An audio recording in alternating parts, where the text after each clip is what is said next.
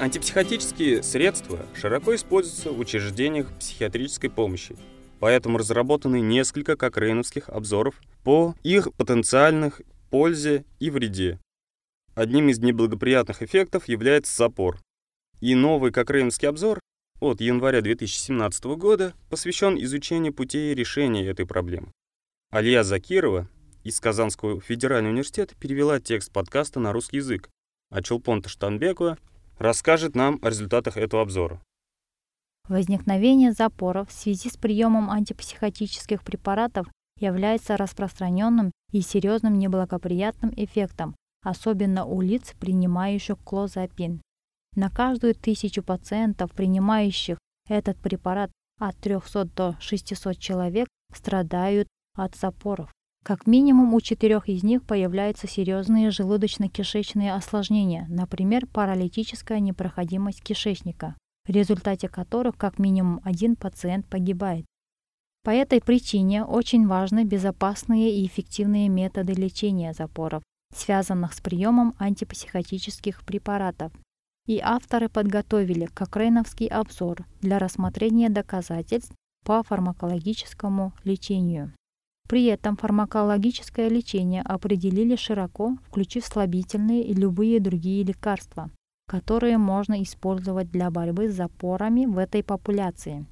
Авторы нашли, на удивление, мало доказательств. В западной литературе не найдено ни одного испытания, удовлетворяющего критериям отбора, и четыре потенциально подходящих исследования были опубликованы в Китае, и только два из них сообщали достаточно данных для включения в обзор, составив общую выборку в 480 участников.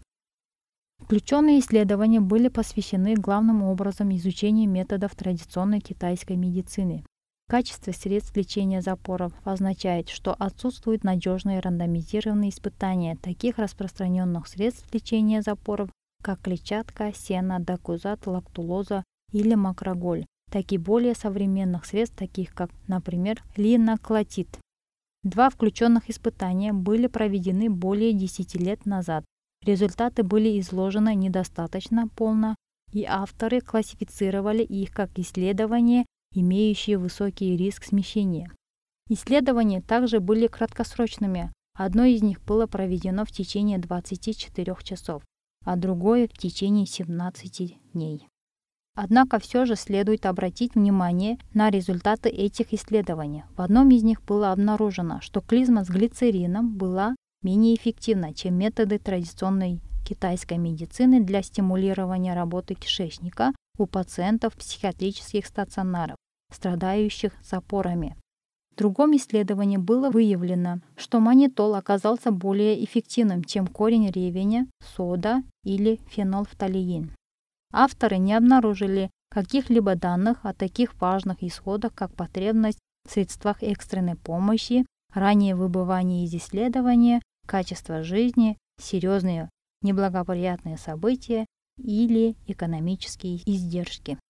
В целом авторы делают вывод о том, что доказательств, полученных в клинических испытаниях, недостаточно для того, чтобы делать конкретные рекомендации по лечению запора, связанного с приемом антипсихотических препаратов.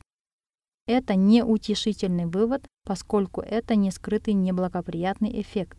Он широко распространен и особенно в случае клозапина является потенциально жизнеугрожающим.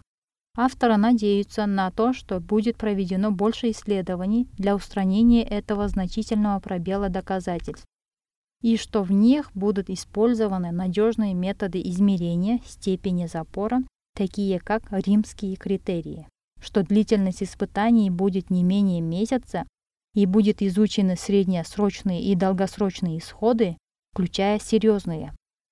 Авторы рекомендуют обратиться к доказательствам, связанным с лечением хронических запоров в основной популяции, что может помочь с выбором лечения. Если вы хотите ознакомиться с текущей версией обзора и в дальнейшем следить за обновлениями, посетите сайт cochranelibrary.com и введите в строке поиска запоры, связанные с приемом антипсихотиков.